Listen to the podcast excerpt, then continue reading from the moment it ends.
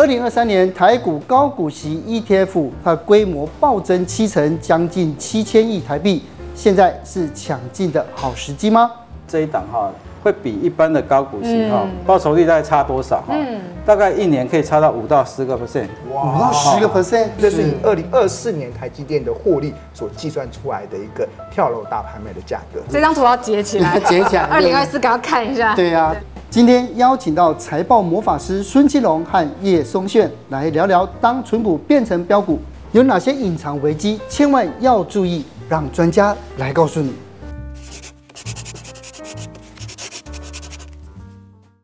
陆医生最近玩的开心吗？可以好，对不对？但是像我，我们都没有时间理股票，对不对？回来还是要注意一下股票现在的行情啊，要不然今年要收尾了。对呀、啊，而且出去花那么多钱，对，不对？很可怕、欸，对。可是你知道，我们觉得今年股票真的很难做。嗯、对，年年终的时候，其实那时候 AI 说大家大赚一笔，嗯，就出了一大堆，有，有很多人赚到。就后来呢，那时候一堆人就投了那个 ETF AI ETF，哎呦，就现在赔的一塌糊涂。对，AI 潮。对啊，然后再加上呃，这个今年外资大出走啊，接下来惨了。所以我们在看啊，说你看今年外资卖超，然后再加上这个台湾的股市啊，就看起来好像一蹶不振这样子。到底 这个庆龙哥你怎么看呢？其实，在农业的世界中，不是有一个叫春耕夏耘秋收冬藏嘛？是。那现在即将进入到秋天嘛，所以其实已经进入到秋收的过程。我以为是成住坏空，现在是坏的时候。但是投资人要注意哦，如果你没有做好那个投资的节奏，你非但没有办法秋收，甚至还有可能被秋绝。所以这个要稍微太惨了，差太多，节奏怎么抓？对，最主要的其实有几个原因啊。第一个，其实我们看到这张图，其实是从两千年到二零二三年的美国十年期公债，它的一个殖利率的走势啊。那呃，你们注意到，其实在今年的十月四号的时候啊，这个美国十年期公债殖率来到了四点八 percent，那甚至到十月下旬的时候，已经来到五 percent 了。那在华尔街啊，其实他们有一句形容词啊，只要这个值率啊超过了这条蓝色的这曲线，这个三 percent 啊，可以称之为开启地狱之门。哪一层？听起来很吓人。对啊，最主要的原因是因为美国的十年期公债被誉为是全世界最安全的资产。那如果你今天呢、啊、是一个外资，你投资美国十年期公债，你就有大概四点八趴或者是五 percent 的殖利率。那相较于台股，现在目前啊，八月份跟九月份平均的殖利率大概落在三点七来看，那美国投资美国十年期公债殖利率就有五趴，投资台股只有三点七趴，这多出来的一点三趴就会驱动很多的外资，他们可能就会开始卖股。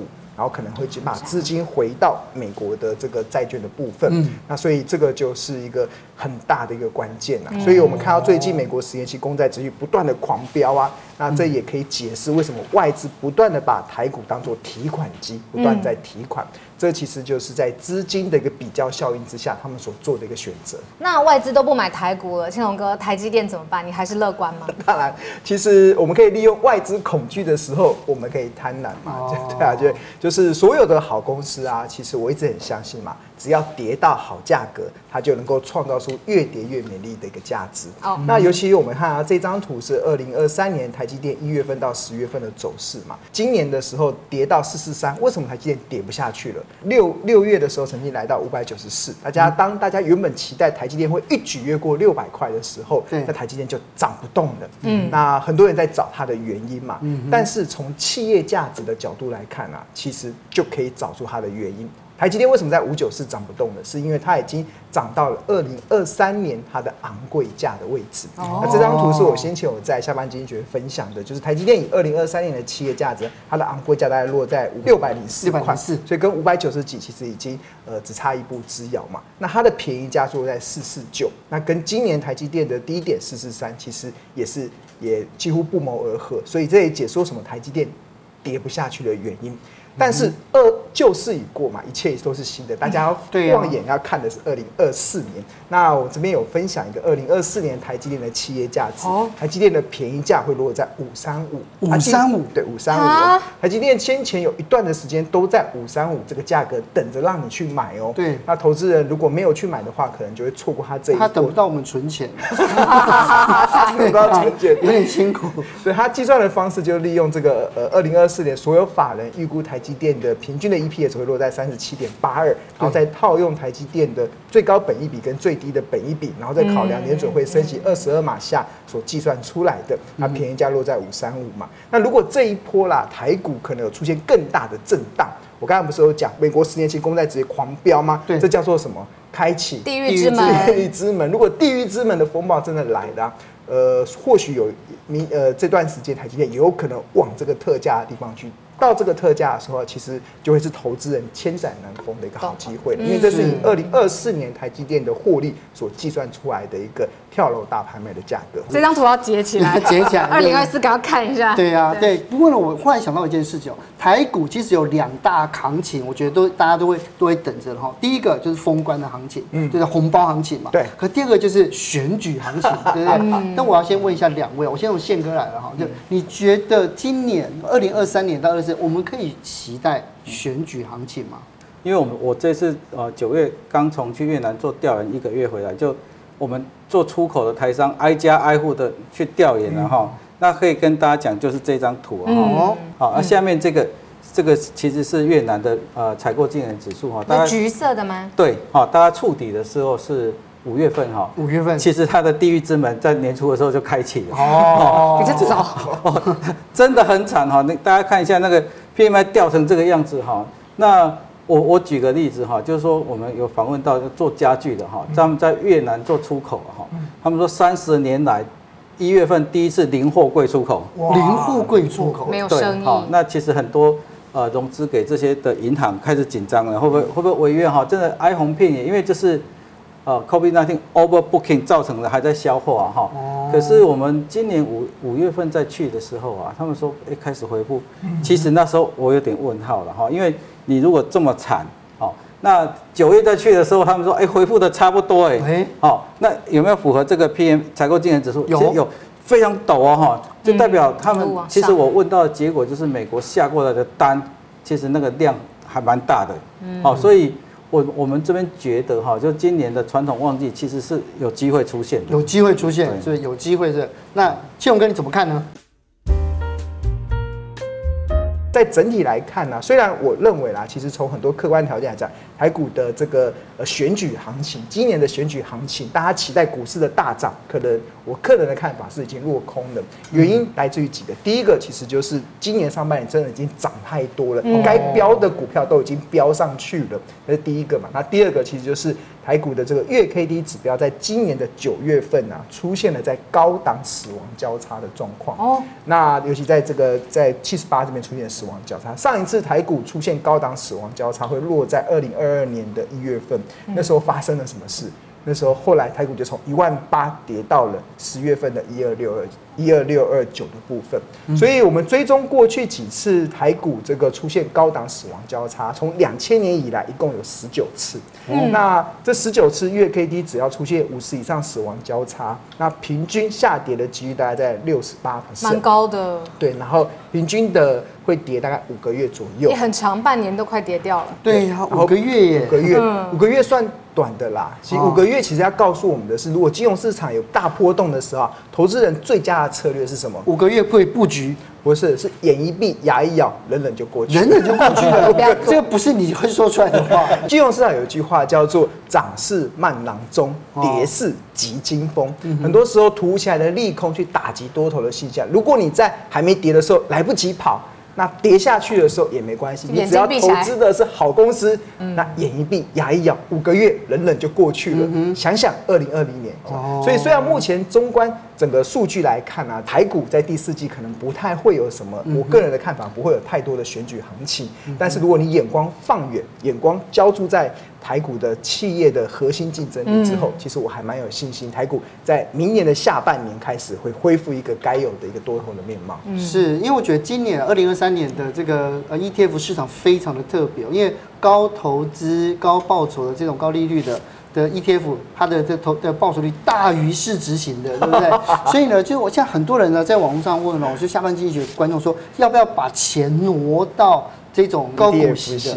对啊，其实我觉得见仁见智啊。那有一句话台语叫“俩孤招弊”，嗯，其实很多时候你看这个高股息 ETF 表现很好的时候啊，你想要放弃这个市值型 ETF 啊，常常就会有陷入这个俩孤招弊的这样的困境嘛。嗯、有几个原因啊，第一个啊，就是今年有个很重要的顺口溜叫做“存股变标股”。嗯哼，那很多的高股息 ETF，因为他们投资的都是一些高股利的这些存股的标的，那刚好搭上了今年的这个存股变标股的这个投资的浪潮，所以整个绩效扶摇直上嘛。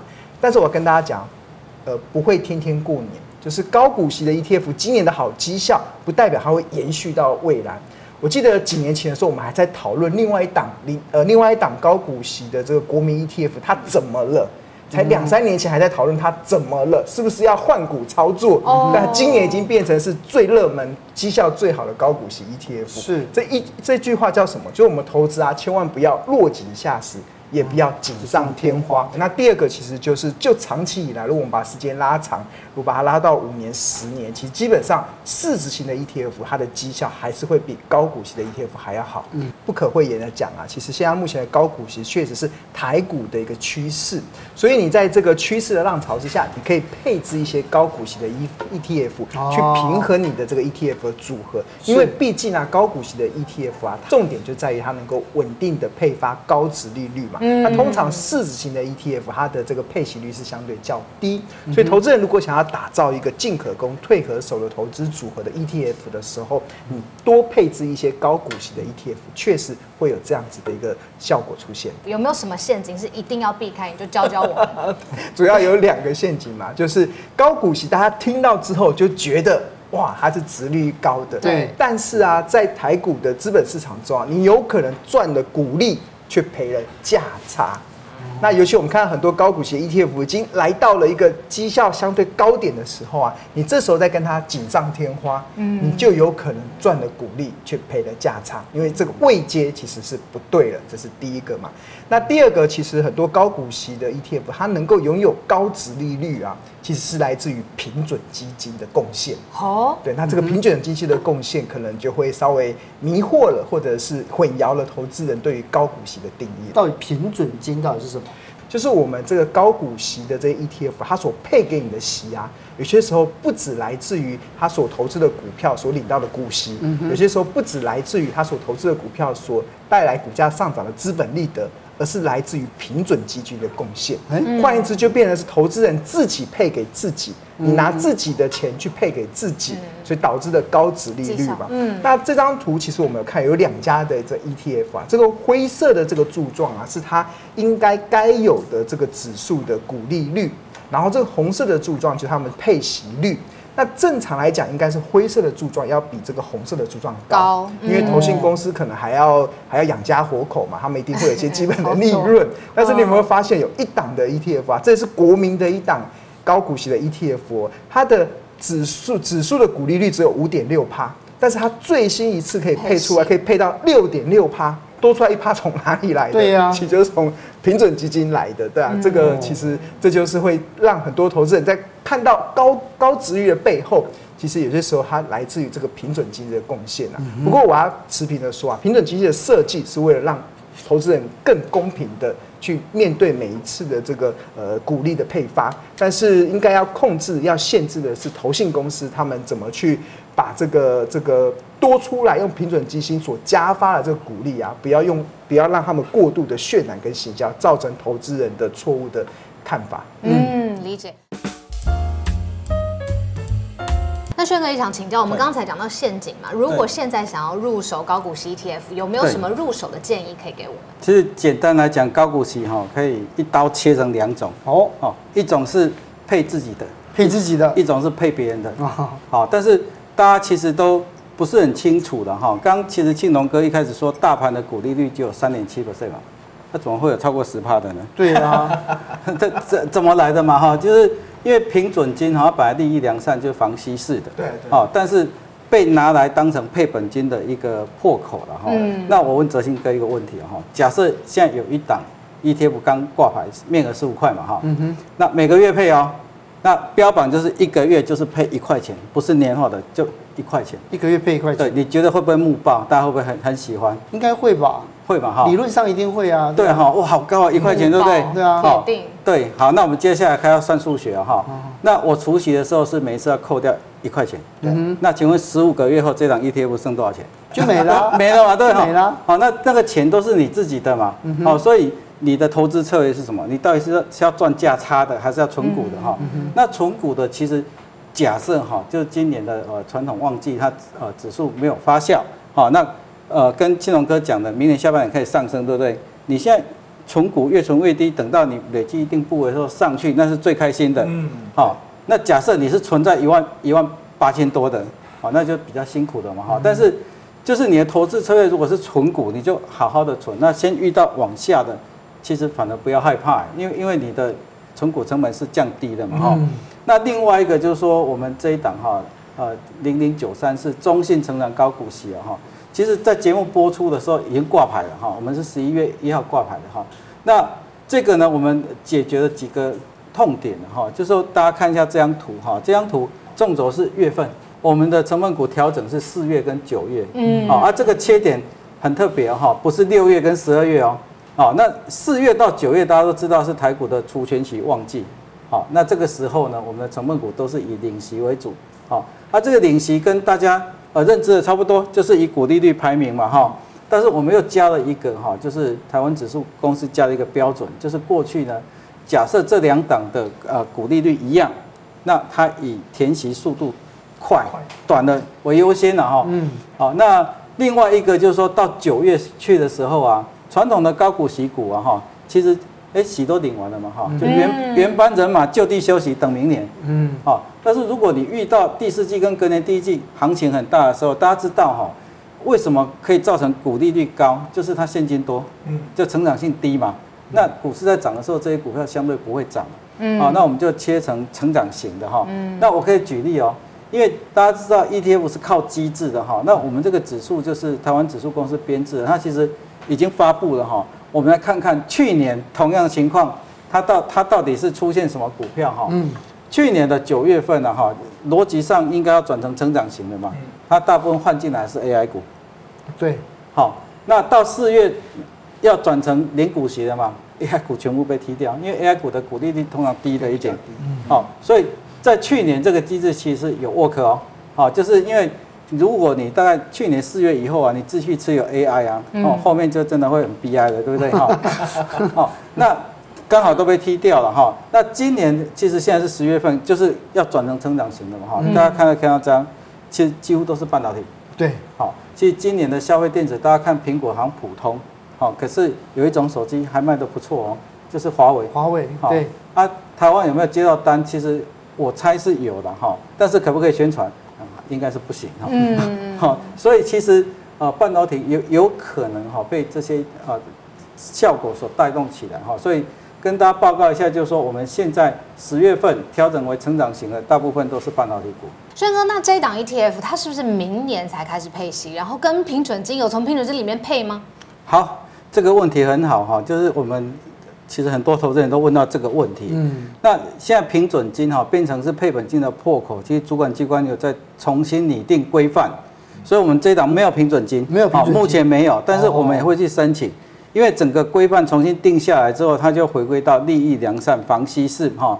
我们不希望就是。将来配息的时候，呃，是被稀释到。嗯，那我们这一档哈，大概平均的股利率每年可以到七点四个 percent 左右。那我大概给大家一个简单的概念哈，刚刚庆隆哥其实有提到大盘三点七嘛哈。对啊。那如果你是用呃前二分之一高平均下来，大概就是五到六个 percent。哦。前四分之一呢，就是六到八个 percent 啊。哦。所以你大概超过七个 percent 以上的，其实都都是超配，会配到。自己的好，那另外一个我们这档是月月配啊哈，那很多人就说，那我就明年你们八月配的时候再去买就好了，好，因为现在就是买进去有立刻配的嘛哈，但是我们有说嘛，现在根本没有人叫除权息啊，你现在买进去配的就是你自己的，对，那另外一个呢，其实如果你要等到哎他配的时候再去买，这个其实这个严格来讲不叫存股哎哈。你如果是存股的话，哈，我们回归到投资的基本法则，就是鸡蛋不要放在同一个篮子里啊。好，每一种都有它的特色，好，那每一种都布一点对自己是比较安全的。啊，另外一个也有人问我们说，哎，你们家的这个成长哈，就是每年九月这个转换机制，大概会比一般的高股息哈报酬率大概差多少哈？嗯，大概一年可以差到五到十个 percent，五到十个 percent。好，那以我们刚刚呃前面有提到，说以去年，哦，去年大家都知道，九月之后，如果你你全部转成 AI，四月之后又又全部转掉啊，哦，这个报酬率其实很可观。嗯，好，所以呃，就每一年哈，就是因为我们说。传统旺季啊，它可能会有一两年没有发生，但为什么叫传统？就是它常常发生啊。大概率会。好，但是如果你长期持有的话，这个机制它它其实是蛮有效的。所以这样看的话，就是因为我们在二零二三年到二四年，我们展望嘛，我们发现是高股息的这一种这种 ETF 已经变成了标股嘛。像如果是定期定额的话，我们到底要用什么样的策略来面对呢？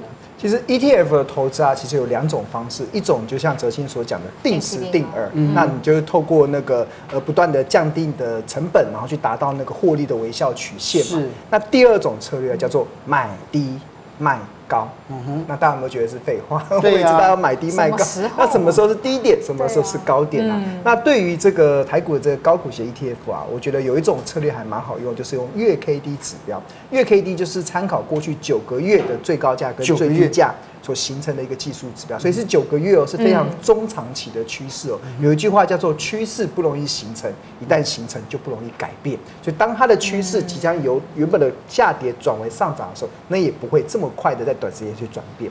那这个转变我们要怎么去看呢？就是月 K T 只要在五十以下出现黄金交叉的时候，就是提供你买低的机会。嗯，那月 K D 在五十以上死亡交叉的时候，就是提供你。卖高的机会，那所以现在刚开始死亡交叉嘛，所以其实就这个买低卖高的时机点来讲，它已经进入到卖高的这个阶段了。那投资人要做的就是等待，等待什么？等待它在下一次，因为行情总是会有一个 cycle 嘛，等它下一次在低档的时候，再出现低档交叉的时候，你再进场，就可以创造出更好的利润。但是如果你是定时定额的，那就不用理会这个了。基本上就持续的用定时定额去创造你的微笑曲线，就选一个方向做。对对，选一个方向做。对，今天谢谢两位专家来跟我们分享。对，这年底的这个投资策略真的很重要。谢谢。